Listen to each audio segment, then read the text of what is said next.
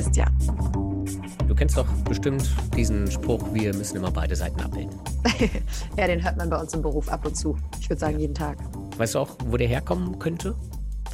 Nee, also obwohl ich ihn jeden Tag höre, habe ich mir darüber ehrlicherweise noch nicht so Gedanken gemacht.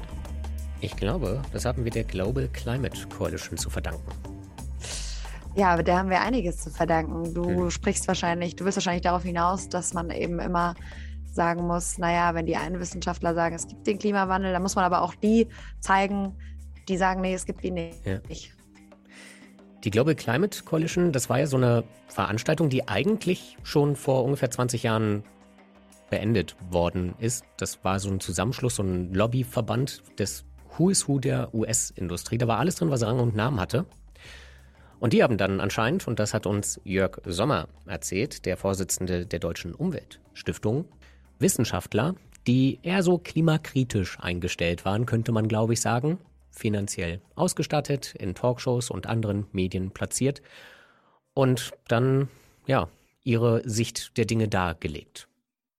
Ja, und das, was die damals so verbreitet haben, das zieht sich halt bis heute. Also die Folgen haben wir bis heute, dass es so gewisse Dinge gibt, an die man, an die man glaubt, ähm, hm. die aber so gar nicht wirklich stimmen oder die uns vor allem auf den falschen Pfad gelenkt haben. Auch so dieses, hm. dass die Verantwortung für den Klimaschutz bei jedem Einzelnen liegt und solche Sachen. Es wird der Eindruck erweckt, die Wissenschaft sei sich gar nicht einig, obwohl ja eigentlich, wie wir heute wissen, natürlich gibt es einen menschengemachten Klimawandel, aber in der Talkshow, da hat man eben nicht so viele Sitze und Mikrofone und Plätze frei und dann sitzen eben von jeder Seite nur zwei Leute. Und dann kann man den Klimaschutz einfach mal um Jahre, wenn nicht sogar Jahrzehnte zurückwerfen. Ja. Und das wurde zusammengetragen in einer neuen Studie. Genau, und die schauen wir uns genauer an. Mit Jörg Sommer im Klimalabor. Auf geht's. Los geht's. Wir freuen uns, dass Sie, Herr Sommer, heute bei uns sind. Herzlich willkommen im Klimalabor. Und wir wollen mit Ihnen über große Klimalügen sprechen. Ganz konkret geht es da um die Global Climate Coalition, von der man sagt, beziehungsweise es gibt einen ganz konkreten Artikel, den wir dazu gelesen haben, der sehr spannend ist, in dem das Zitat stand, Sie haben Klimaschutz über ein Jahrzehnt lang gekonnt verhindert und dann auch noch damit angegeben. Würden Sie sagen, das stimmt so? Ja und nein. Also das war definitiv das Ziel dieser, dieser Coalition, wobei man auch dazu sagen muss, der Hauptfokus lag natürlich auf der US-amerikanischen Öffentlichkeit. Es waren fast ausschließlich US-Unternehmen, die das gegründet haben. Andererseits wissen wir natürlich auch, dass die USA ähm, in dieser Zeit, äh, von der wir reden, also wir reden von den 80er, 90er Jahren, ähm, tatsächlich nicht wirklich eine Ruhmesrolle in der internationalen Klimaschutzbewegung gespielt haben. Und die USA sind nun mal wichtig. Ähm, ich habe aber tatsächlich auch den Eindruck, dass das bei weitem nicht ähm, die erste industriepolitische Initiative war, die versucht hat, gesellschaftlichen Fortschritt zu verhindern und es auch nicht die letzte ist, aber eine besonders effiziente, was sicherlich auch daran lag, dass da besonders viel auch sehr starke, sehr umsatzstarke Unternehmen beteiligt waren. Da sind wir ja schon bei dem Punkt, wer genau war denn die Global Climate Coalition? Also tatsächlich ähm, war so ziemlich jedes große US-Unternehmen beteiligt, das direkt oder indirekt mit der Mineralölindustrie zu tun hatte. Also die Initiative ging aus von der Mineralölindustrie. Ich glaube, dieses American Petroleum Institute hat sozusagen die Gründung koordiniert. Es waren äh, drin äh, Shell, äh, Exxon, äh, ich glaube auch später BP, da bin ich mir jetzt nicht ganz sicher, müsste man nochmal nachschauen, ja. Äh, nicht von Anfang an. Es waren dann auch später drin die ganzen Automobilhersteller, ähm, auch Daimler in der Phase, als es Daimler Chrysler gab, da diese dramatisch krachend gescheiterte äh, Fusion, äh, nicht die erste gescheiterte Fusion in der Geschichte von Daimler, aber im Rahmen dieser Fusion waren sie dort auch initiativ. Es war aber auch zum Beispiel die amerikanische ähm, Handelskammer drin, was, äh, was also mit unserem deutschen mhm. Industrie- und Handelskammertag zu vergleichen ist. Also und dadurch die gesamte Wirtschaft natürlich, die gesamte relevante Wirtschaft der USA. Dow Chemical war drin, also die ganze Chemiebranche war natürlich drin, weil die Mineralöl basiert ist. Im Grunde alle die, die kein Interesse Interesse an Veränderungen einer mineralölbasierten Industrie hatten. Und das Ziel war sozusagen, den Maßnahmen gegen den Klimawandel zu bekämpfen? Oder wie muss ich mir das vorstellen? Ich habe nämlich bis zu dieser Studie, bis zu diesen Artikeln noch gar nichts davon gehört. Ja, das ist ein Teil des Erfolges natürlich. ähm, gute, gute Lobby- und PR-Arbeit entdeckt man nicht rechtzeitig. Im Grunde sind sie dann ja auch erst sehr spät aufgeflogen, als die ersten Unternehmen, da, damals übrigens dann sogar Shell, anfingen, ein schlechtes Gewissen zu bekommen. Also ja. nicht wirklich ein schlechtes Gewissen, sondern Sorge zu haben, in der Öffentlichkeit irgendwann so zu enden, wie die, könnte schlecht dastehen. wie die amerikanische Tabakindustrie, ne? die sich mhm. dann so mhm. in ihre Lügen und ihre gefälschten Gutachten verstrickt hat, dass sie dann einen, einen riesen auch ökonomischen Schaden am Ende erlitten haben. Ja? Und die Sorge war da und deshalb hat man das sanft auslaufen lassen. Und jetzt sind nochmal Dokumente geleakt worden, Mitgliederlisten, Budgets, äh, Verträge. Man weiß inzwischen ähm, auch genau, zu welchem, äh, zu welchem Honorarsatz man sich äh, Professoren für ähm, äh, falschen Leumund eingekauft hat.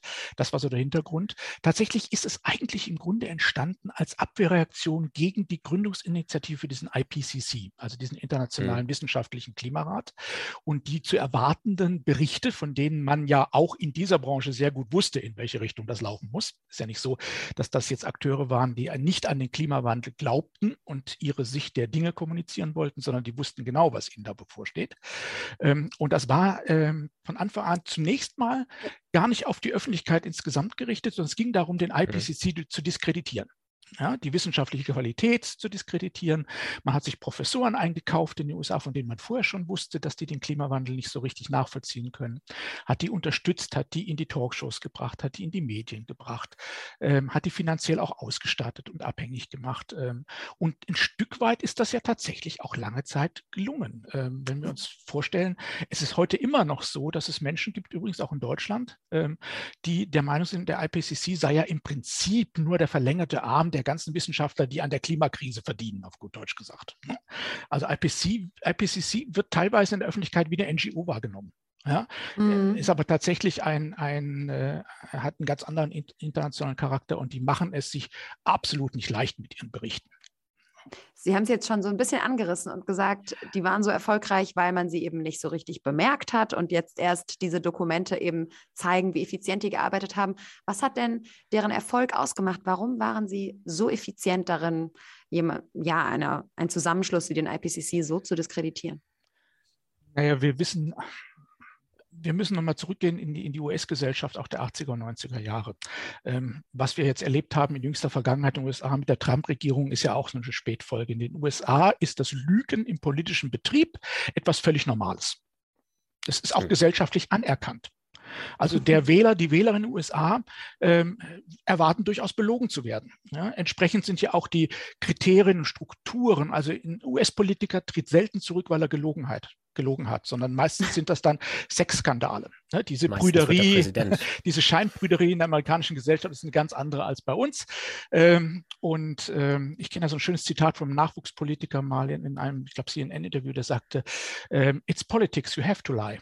Ja? Mhm. Ähm, so, äh, das ist mal die eine Sache. Ähm, und von daher, wenn aber die Lüge quasi nicht per se ethisch verwerflich ist in der Politik und ich habe hinter mir Unternehmen, die einen unglaublichen äh, Umsatz und eine unglaubliche Finanzmacht haben, dann kann ich natürlich Lügen in diesen amerikanischen äh, Medien sehr gut platzieren, indem ich mit Wissenschaftlern mhm. arbeite, indem ich mir ganze Talkshows kaufe, indem ich mir, wir wissen alles, wie Trump groß geworden ist, ne, ganz, ganze Sender, die sozusagen in seinem Windschatten unterwegs sind.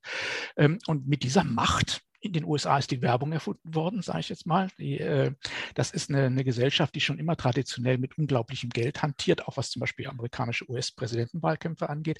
Da kann man schon Meinungsbildung betreiben. Wenn die es wirklich geschafft haben sollten, das ist natürlich schwer messbar, zehn Jahre lang entscheidende mhm. Maßnahmen zu verhindern, also die wirkliche Transformation der Wirtschaft, weg von einer mineralölbasierten Wirtschaft hin zu einer auf regenerativen Energien. Wenn die das um zehn Jahre haben rauszögern können, dann reden wir bei der Unternehmensmitgliederliste jetzt von, ich sag mal, ungefähr, plus minus, nageln Sie mich nicht auf den Euro fest, aber circa 1000 Milliarden Euro Gewinn, die diese Unternehmen mhm. in diesen zehn Jahren eingefahren haben. Ja. Haben Sie denn mal ein Beispiel für uns, was da konkret gemacht wurde, was konkret für Lügen erzählt wurden? Also die, die Grundlüge war, dass ähm, das ist die False Balance, war das Grundkonzept dahinter. Also das ist der mhm. Fachbegriff dafür, dass man äh, 1000... Müssen beide Seiten hören. Äh, ja, genau, mhm. dass man 1000 Wissenschaftlern, die wissenschaftlich fundiert sagen, es gibt einen Klimawandel, zwei gegenüberstellt, die sagen, nö, so richtig wissenschaftlich ist das eigentlich noch nicht bewiesen, weil die aber auch einen Professorentitel haben und dann diese mhm. False Balance kommt und sie laden in der Talkshow maximal zwei Protagonisten ein von jeder Seite, dann haben sie natürlich irgendwann bei den Menschen, die nicht diesen wissenschaftlichen Hintergrund haben, den Eindruck, naja, offensichtlich ist die Wissenschaft sich noch nicht so ganz einig. Wir haben das jetzt in der Corona-Pandemie mhm. wunderbar erlebt. Ne? Mit, mit ja. allem drum und dran. Da gibt es ja zu jeder Meinung gibt es auch einen passenden Virologen. Ja. Eine, eine, eine Lüge, die, glaube ich, auch in diesen Dokumenten, die jetzt geleakt wurden, ähm, sehr deutlich wird und die auch in diesem Artikel von Grist nochmal beschrieben wird, die bezeichnen die als die China-Lüge, in dem diese Unternehmen probiert haben zu sagen, naja, am Ende, obwohl die USA lang, also historisch gesehen der mit Abstand größte Emittent waren zu dem Zeitpunkt und sind, hat man dann gesagt, naja, aber solange China nichts tut äh, und andere Länder, die sich wirtschaftlich noch entwickeln, dann sollten wir auch nichts tun. Und das ist ja eine Lüge, die, oder was heißt Lüge? Vielleicht können Sie einmal aufdrösen, was daran so eine gefährliche Lüge ist. Naja, das haben die tatsächlich sogar geschafft, international zu verankern in die Klimaberichterstattung. Das heißt, dass man auch von den Industriegesellschaften, das ist diese Bird, Bird Hagel-Änderung 1997, dass man internationale Verträge nur noch abschließt, wenn auch die ähm, Entwicklungsländer ihren Beitrag leisten. Sicherlich weniger, aber sie müssen ihren Beitrag leisten. Und man weiß sehr genau, dass es, äh, dass es Länder gibt, die natürlich sehr bewusst sich hinstellen und sagen, das ist ungerecht. Ihr habt uns mhm. auf unsere, ihr habt euch auf unsere Kosten entwickelt, ihr habt unsere Ressourcen ausgebeutet, ihr seid heute reich, ihr habt Technik, ihr könnt regenerative Energien finanzieren. Wir müssen erstmal aufholen und unseren Menschen was zu essen äh, und, und äh, Hygiene und, und Sicherheit und Mindesteinkommen garantieren. Und dazu müssen wir zum Beispiel auch Kohlekraftwerke bauen, müssen weiter auf diese günstigen Energien setzen. Mhm. Ähm, wenn man dann die Kombination hat und sagt, äh, das haben die auch sehr schön gemacht, die haben mal bei, ich glaube, im Rahmen der Rio-Konferenz, haben die sich eine Pressekonferenz hingestellt, haben eine große Weltkarte gezeigt und haben da all die Länder ausgeschnitten gehabt, die nicht mitmachen. Das sind natürlich von der Fläche her dann relativ viele. Viele ja? Länder. Vom ja. CO2-Ausstoß waren die größtenteils relativ irrelevant im Verhältnis zu den Big Playern. Ja?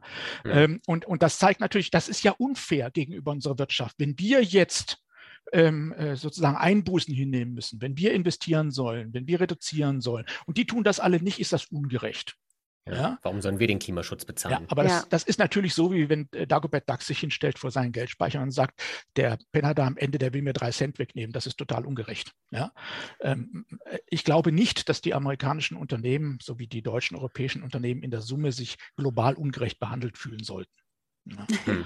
Ist aber nach wie vor eine sehr erfolgreiche Erzählung und nach wie vor eines der wichtigsten Argumente in dieser ganzen Debatte. Ja, das ist natürlich, man darf sich auf Seiten der Menschen, die sehr bewusst versuchen, auch mit Klimagerechtigkeit umzugehen. Denn ein Stück weit ist das Argument ja sogar nachvollziehbar dieser Länder. Ja? Wie können wir jetzt auf ja. die Idee kommen und Brasilien ausschimpfen, weil die den Regenwald roden? Wir haben das Gleiche mit unserer Natur schon vor äh, zig, vor hunderten von Jahren angefangen und sehr erfolgreich und, und auch mit ihrer, denn das, was da produziert wird, landet ja überwiegend bei uns. Ja, ne, mhm. ne, das wird abgerodet, um Soja anzubauen für unsere Hamburger, ja, nicht für unsere Vegetarier wohlgemerkt.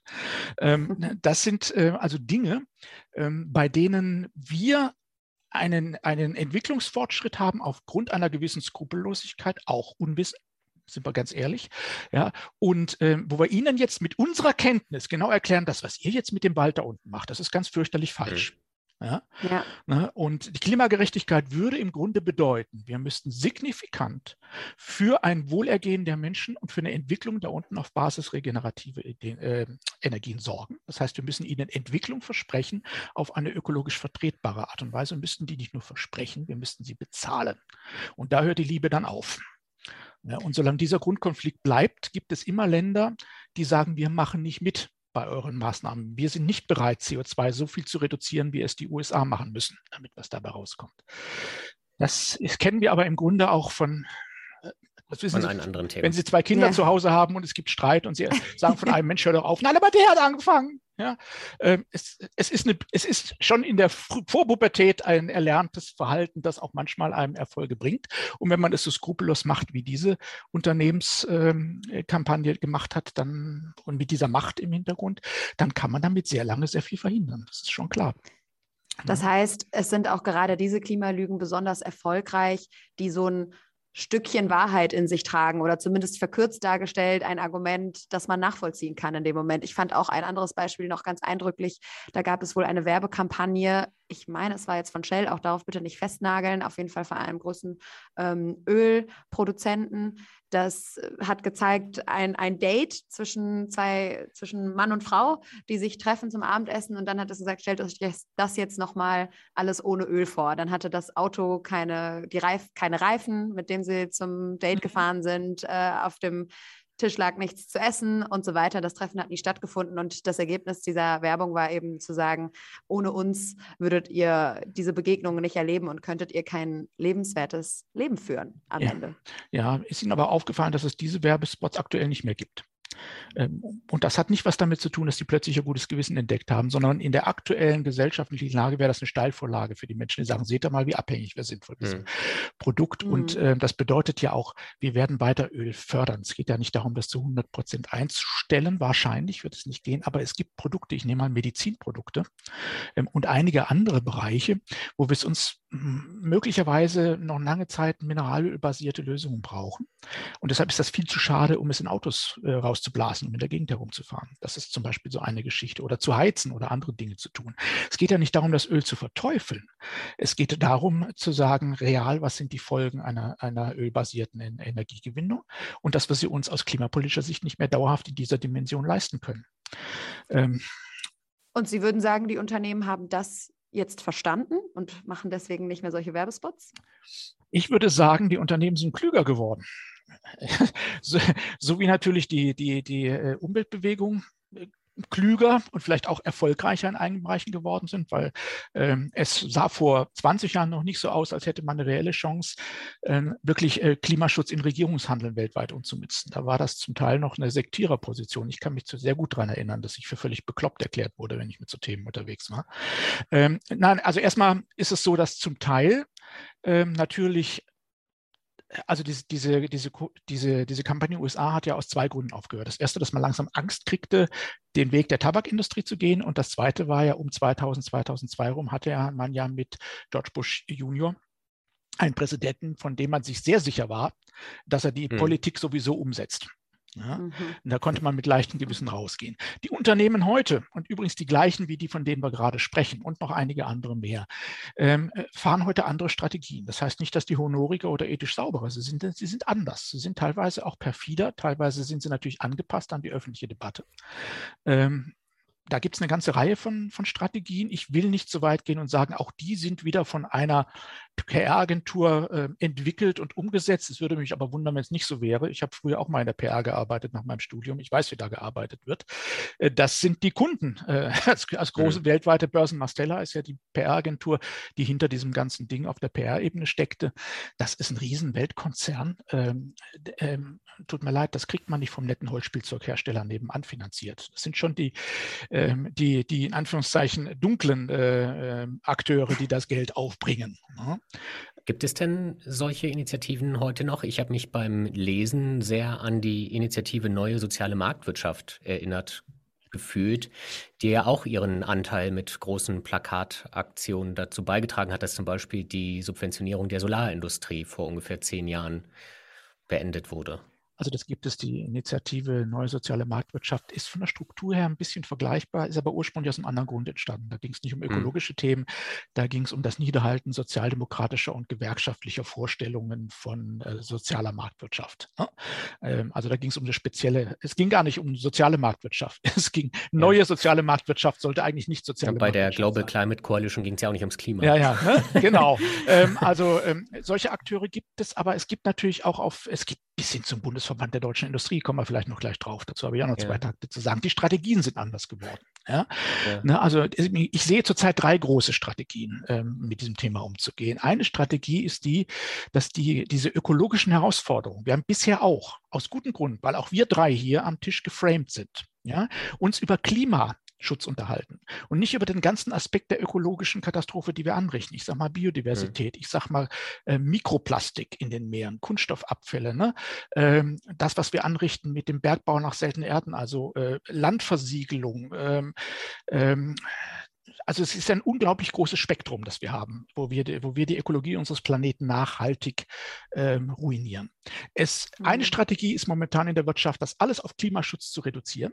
Das ist der erste mhm. Teil der Strategie. Und der zweite Teil ist dann, sich als Unternehmen individuell klimaneutral zu stellen. Hm. Ähm, und das natürlich gerne dann mit Zertifikaten, die man sich sehr günstig auf dem großen Markt kauft. Ja, ist ein Thema, genau. das wir auch schon mal diskutiert haben. Ähm, es ist, ähm, aber das ist eine Strategie, die natürlich hilft, ne? weil dann da, da reduziert man ein komplexes Problem auf ein Einpunktproblem und für das Einpunktproblem hat man eine Einpunktlösung. Mhm. Und diese Einpunktlösung, solange ich sie mit Zertifikaten überwiegend gestalten kann, ist eine Lösung, die noch dazu eine ist, die mir gar nicht wehtut die überhaupt keine Veränderung in meinem Handel erfordert. Mhm. Höchstens ein bisschen in der Lieferkette zu gucken, wo sind Artikel mit einer besseren CO2-Bilanz, hier ein bisschen zu schärfen, da, Rest wird freigekauft, dann hat man noch wunderbare Marketinginstrumente. Das ist also Strategie 1. Und jetzt gucken Sie mal raus, wer die so alle fährt. Sie können in den sozialen Medien im Prinzip im Stundentakt lesen, wer jetzt wieder bis wann klimaneutral werden wird. Ja. Hm. ja. ja. So, das ist die eine Strategie. Die zweite ist, die ist noch perfider. Das ist das Thema Nachhaltigkeit für sich zu entdecken, aber es als Bremse für Veränderung zu benutzen. Warum? Weil das Thema Nachhaltigkeit salopp gesagt Enkelgerechtigkeit, also so zu wirtschaften, dass kommende Generationen die gleichen Chancen haben, reduziert wird auf dieses Drei-Säulen-Modell der Nachhaltigkeit. Äh, mit dieser Idee zu sagen, es gibt die ökologische Säule, sind wir ganz verantwortungsbewusst. Es gibt auch sogar die soziale Säule, ich sage mal Kinderarbeit, ähnliche Sachen, gerechte Bezahlung, sind wir auch ganz bewusst. Aber natürlich, wir sind ja Unternehmen, es gibt doch die ökonomische Säule. Ja? Und der Hintergrund ist dann der, dass wir dann hören, zum Beispiel vom Bundesverband der deutschen Industrie, da haben wir ihn jetzt, ne, der sagt, Nachhaltigkeit bedeutet, diese drei Säulen, Ökologie, Ökonomie, ähm, Soziales immer wieder neu miteinander auszubalancieren, auszugleichen und dafür zu sorgen, dass jede ihre Berechtigkeit hat. Und das mhm. ist mit Verlaub angesichts der globalen Situation, Sie können es überpiepsen, es ist Bullshit. Ja. Warum ist es Bullshit? Weil äh, also unsere Umwelt, das Klima, aber auch die Tierarten, die wir ruinieren und die Ressourcen, die wir ruinieren, ist nichts, was man auszubalancieren hat mit sozialer und ökonomischer Geschichte. Wir alle sind irgendwann mit unserer Gesellschaft und unserer Art zu wirtschaften nicht mehr auf diesem Planeten, wenn wir das weiter so machen. Es gibt ökologische Grenzen, die Grenzen des Wachstums, die kennen wir nun seit 50 Jahren, seit dem Bericht des Club of Rome. Grenzen sind erstmal zu akzeptieren, die, die kann man nicht wegverhandeln. Ja? Ähm, was, was geht, ist wirtschaftliches Handeln innerhalb dieser ökologischen Grenzen. Und dann ist natürlich zum Teil auch eine ideologische Frage, sehe ich dieses wirtschaftliche Handeln primär zum Generieren von Profiten oder sehe ich es primär, um mhm. ein gutes Leben für alle zu organisieren? Darüber kann man sich lebhaft streiten politisch. Aber die ökologischen Grenzen sind zunächst mal zu akzeptieren. Und diese Idee, dieses Drei-Säulen-Nachhaltigkeitsmodell vor sich herzutragen und damit ja immer den Finger heben zu können, sagen, ja, das wäre ökologisch schon richtig, aber das wäre jetzt so viel Ökologie, dass die Ökonomie nicht mehr funktioniert. Ja, da wird das Nachhaltigkeits, die Nachhaltigkeitsidee wird umgedreht als Instrument zum gezielten Ausbremsen von Veränderungen. Und das dritte, und das aber ist sehr viel kürzer, Entschuldigung. Nein, sagen Sie ja. bitte noch das dritte. Das dritte ist sehr viel kürzer, das ist die willkommene Ukraine-Krise, die wir gerade haben. Dass die globalen Krisen, die jetzt auch in, in Militärkrisen äh, ähm, übergegangen sind in der Ukraine mit der Bedrohung, dass er noch mehr kommt mit den ganzen Folgen, wir jetzt nehmen in Teilen der Wirtschaft als Begründung dafür. Aber jetzt müssen wir den Druck durch ökologische Maßnahmen rausnehmen. Jetzt müssen wir das Ganze ausbremsen. Jetzt ist erstmal das Wichtige, dass wir unsere Wirtschaft überleben lassen. Und wenn die Krise da vorbei ist, reden wir wieder über hm. Ökologie. Das sind die drei Strategien, die ich gerade erkennen kann, die in unterschiedlicher Konstellation. Wo sehen Sie das? Also gerade das, gerade das dritte ist ja schon ganz spannend, weil man sieht ja auch viele Initiativen, die jetzt sagen, okay, dann lassen Sie uns doch schnell ähm, erneuerbare Energien ausbauen. Das hören Sie aber nur von einigen, von sehr, sehr kleinen Teilen der Wirtschaft. Also zwei Beispiele, nur zwei Stichwörter. Das erste ist in der Landwirtschaft. Die Idee also landwirtschaftliche Schutzgebiete und ähnliches jetzt aufzuweichen. Und das zweite ist die Atompolitik. Wir müssen doch jetzt aber bitte wieder die Atomkraftwerke einschalten, weil wir ja jetzt das Gas von Putin nicht mehr kaufen wollen. Das sind nur zwei Stichworte, es gibt noch sehr viel mehr. Auch darüber haben wir sehr ausführlich in einem Podcast gesprochen. Das können wir vielleicht an dieser Stelle noch erwähnen. Was mir jetzt aber eben, als Sie das so beschrieben haben und erzählt haben, gerade was eben diese Grenzen einfach angeht, die es einfach gibt. Ich stimme Ihnen da total zu und möchte jetzt gerne auf eine Umfrage hinaus, ähm, die Sie uns zur Vorbereitung auch geschickt haben, an der Sie gerade arbeiten. Und zwar ist mir da ein Begriff besonders aufgefallen, die sogenannte Ökodiktatur, von der dann gerne gesprochen wird. Das heißt, Sie fordern jetzt, man muss alles diesen Zielen unterordnen? Oder wie darf ich sie verstehen? Ähm, ja und nein. Also ich kann mich nicht erinnern, jemals die Ökodiktatur gefordert zu haben. Äh, das, das, Gegenteil ist der Fall. Ich engagiere mich ja selber so intensiv, nicht nur für ökologische Themen, sondern auch für demokratische Themen, weil ich der festen Überzeugung bin, wir müssen unsere Art zu leben und zu wirtschaften sehr grundlegend ändern. Erstens. Zweitens bedeutet, das sind große Erschütterungen in, in unserer deutschen Gesellschaft, aber auch in anderen Gesellschaften. Drittens, solche Erschütterungen neigen immer dazu, Gesellschaftsordnungen disruptiv zu verändern, zu zerstören ähm, und dann in Revolutionen, Putschen, anderen Konstruktionen zu ändern, bei denen dann sehr gerne undemokratische Gesellschaftsmodelle entstehen. Ähm, und ich bin der Meinung, diese Transformation kann nur gelingen, wenn wir diese Menschen nicht verordnen, sondern wenn wir möglichst viele mitnehmen. Und dazu ist eigentlich die Demokratie die passendste Gesellschaftsform. Sie, ich glaube tatsächlich, dass äh, diese Herausforderungen, gucken wir uns mal an, wie in China oder in Russland oder in anderen Ländern damit umgegangen wird. Ne? Oder in Brasilien, Bolsonaro, sage ich jetzt mal, ne? sind auch nicht sehr nah dran an Demokratie, was da gerade passiert. Ähm, ich glaube, die Demokratie ist die einzige Gesellschaftsform, die das wirklich kann. Sie hat es nur noch nicht bewiesen. Ja, sie muss es beweisen und sie kann es nicht von alleine, weil Demokratie hat auch Nachteile. Die Nachteile sind natürlich die, dass man Debatten hat, dass in einer Demokratie Lobbyismus zugelassen ist, was die da gemacht haben mit ihrer Initiative. Das, was der BDI uns erzählt und was andere Unternehmer äh, von sich geben, ist ja erstmal per se nichts, was, was verboten ist, das, äh, die Position zu haben. Also das, demokratische Prozesse sind langsam. Sie gehen nicht immer vorwärts in die eine Richtung, sie gehen auch mal zurück. Und wir wissen alle, wenn man sich zu sehr engagiert in ökologischen Themen und so ernsthaft mal das Thema Suffizienz anspricht, ähm, jetzt versuchen Sie mal aktuell zu sagen, naja, eigentlich muss der Liter Benzin 6 Euro kosten, damit wir eine vernünftige mhm. Wirkung haben. Das kann ich sagen, aber ich kandidiere in absehbarer Zeit auch nicht für ein öffentliches Amt. Ja. Mhm. Ja, äh, ja. Es ist eine heikle Nummer, ähm, aber andererseits niemand von uns hier heute und auch, glaube ich, wenige von unseren Hörerinnen und Hörern wollen in einer Diktatur enden. Ja, ob nun öko oder anders. Nur je mehr Zeit wir uns lassen und je öfter wir diesen Lügen von solchen Kampagnen, Heinis, wie damals in den USA oder aktuell hier in Deutschland, auf den Leim gehen und uns ausbremsen lassen, je später wir die Transformation gestalten, desto größer ist das Risiko, dass wir in einer Öko- oder wie auch immer Diktatur enden. Ja, und was ich eben eigentlich sagen wollte, natürlich haben sie nie die Ökodiktatur gefordert, aber das wird ja immer von, ich sag mal, von denjenigen, die kein Interesse an einer Transformation haben, genutzt. Es wird so eine Art Angst geschürt vor einer möglichen Ökodiktatur, in der wir eben alles dem unterordnen. Also in einer gewissen Art und Weise leben wir auf unserem Planeten in einer Ökodiktatur. Warum? Weil das Ökosystem uns diktiert, was wir an Ressourcen haben, welche Gestaltungsmöglichkeiten haben, was wir tun können. Das ist genau der Punkt. Die, es, es ist der Planet und der ist begrenzt. Und das, was da ist auf diesem Planeten, müssen wir uns mit sieben Milliarden oder wie viel auch immer es noch sein werden, teilen. Und wenn wir das noch gerecht machen wollen, sind wir umso mehr angehalten, diese Grenzen zu erkennen und uns in diesem Rahmen zu bewegen. Und diese Art von Diktatur des Ökosystems, die müssen wir ein Stück weit akzeptieren. Wir haben eine bestimmte Anzahl an Flächen, eine bestimmte Anzahl an Grundwasser und das Meer verträgt auch nur eine bestimmte Anzahl an Plastik und Erdöl. Ja? Das ist aber nicht verhandelbar, da kann man drüber jammern. Das muss man aber mal respektieren. Und wir tun immer noch so in unserem Handeln. Jetzt wieder angesichts auch von der Ukraine-Krise, tun wir so, als könnte man das Thema jetzt mal zu, zur Seite packen. Ne? Das ist zwar das wichtige Thema, aber andere sind drängend. Und das kennen wir alle aus unserem persönlichen Leben. Ich neige auch dazu, immer erst die drängenden Sachen zu machen und dann die wichtigen. Und äh, Gesellschaften neigen natürlich auch noch dazu. Und wenn dann die wichtigen noch dazu unpopulär sind, wird es in einer Demokratie sehr herausfordernd. Da lobe ich mir ein Stück weit, ohne jetzt parteipolitische Werbung zu machen wollen, unseren aktuellen Wirtschaftsminister, der da eigentlich so offen mit umgeht wie kein anderer Politiker bisher, der in Amt und Würden war, der sehr deutlich auch sagt, wo die Probleme liegen. Das hindert ihn aber auch nicht dran, erstmal das wichtige Problem zu lösen und nach Kuwait zu den Scheichs zu fahren und dafür Öl zu werben. Ne? Aber er versucht. Drängende, meinten Sie. Ja, ja, genau. In dem Fall, genau. Ja, ja, also er, er erinnert aber wenigstens immer daran, dass es neben den Drängenden noch die wichtigen Probleme gibt. Also also würden Sie sagen, das ist schon mal ein Fortschritt? Das ist schon mal ein Fortschritt. Also wenn wir diesen Stil der Politik weiterfahren würden, würden auch, glaube ich, äh, einige dieser Lügen weniger fruchten bei den Menschen.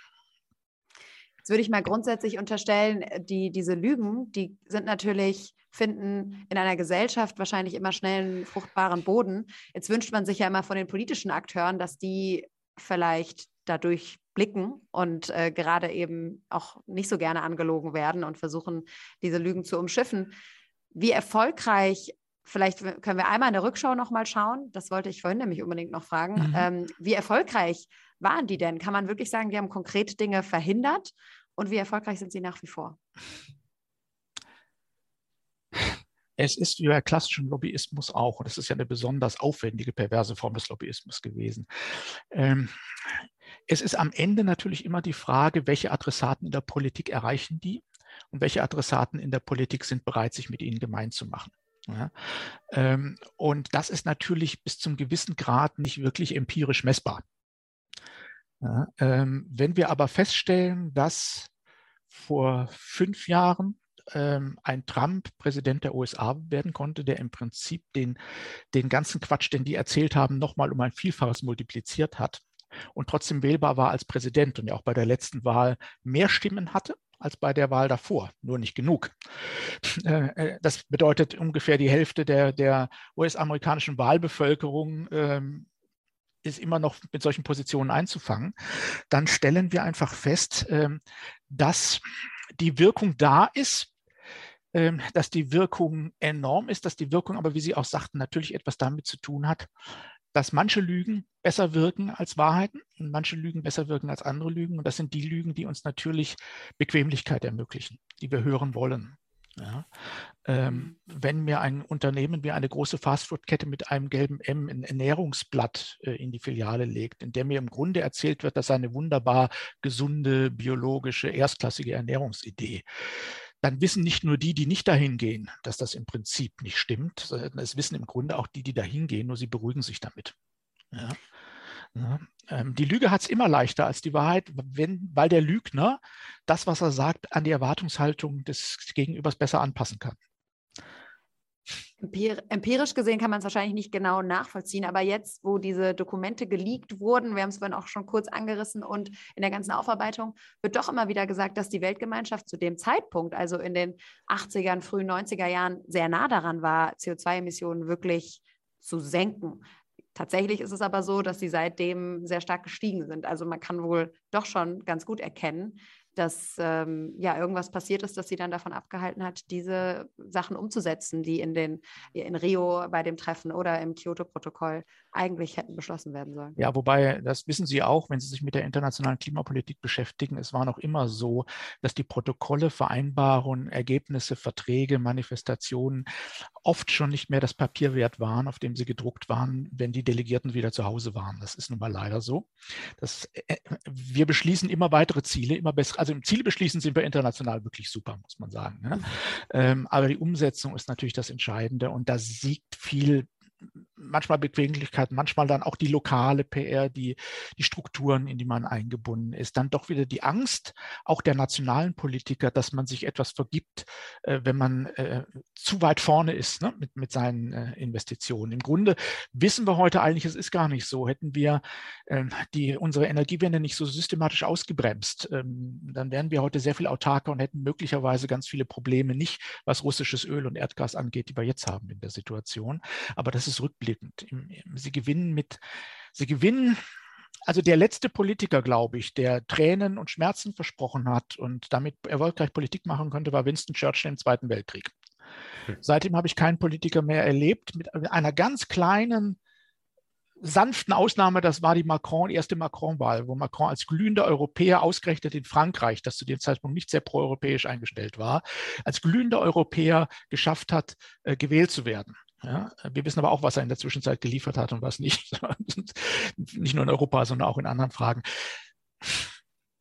Es ist unglaublich schwierig, weil wir wissen alle, die Art, wie wir leben, jetzt, heute und hier, wie wir unseren Wohlstand definieren, kann keinen dauerhaften Bestand haben, weder für die gesamte Welt noch für uns. Das wird auf Dauer nicht so sein.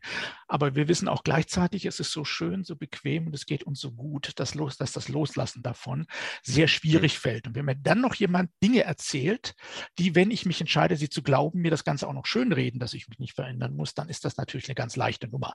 Dazu braucht man gar nicht so viele Millionen und Milliarden, wie da bereits eingesetzt wurden. Wenn Sie das Loslassen ansprechen, ich weiß nicht, wollen Sie noch was schnell loswerden, bevor ich noch eine Frage stelle? Gerne, oder? gerne, sagen Sie. Ähm, ich fand das ja interessant, dass dieses Thema jetzt 20 Jahre aufgearbeitet wird, praktisch nachdem diese Koalition sich ja mehr oder weniger aufgelöst hat.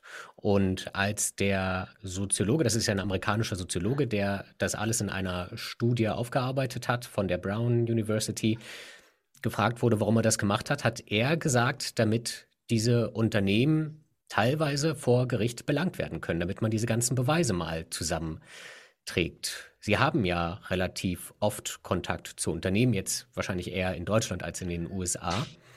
Aber haben Sie schon etwas in diese Richtung gehört, dass da eventuell nochmal der Klageweg beschritten wird und dieses Geld, was Sie vorhin angesprochen haben, diese Summen, die da geflossen sind, weil es keinen Klimaschutz gab, dass davon eventuell nochmal was zurückgezahlt werden muss? Es gibt Bemühungen, es gibt ja ein paar auch internationale Organisationen von Juristen, die versuchen, in Musterprozessen große Konzerne zu beklagen. Mhm. Manchmal auch Erfolg haben, häufig nicht. Ich sehe hier nicht viel Erfolgspotenzial. Denn nochmal, was war wirklich illegal? Im Grunde ist es das mhm. Kartell gewesen. Das ist aber in den USA lange nicht so strafrechtlich belangbar wie zum Beispiel in Deutschland. Ja, in Deutschland wären sie allein, mhm. wenn diese Unternehmen sich hinsetzen würden, wenn man ihnen nachweisen könnte an eines Protokolls, sie haben da was in dieser Form abgesprochen. Haben Sie mhm. in Deutschland und Europa kartellrechtlich richtig Stress an der Backe?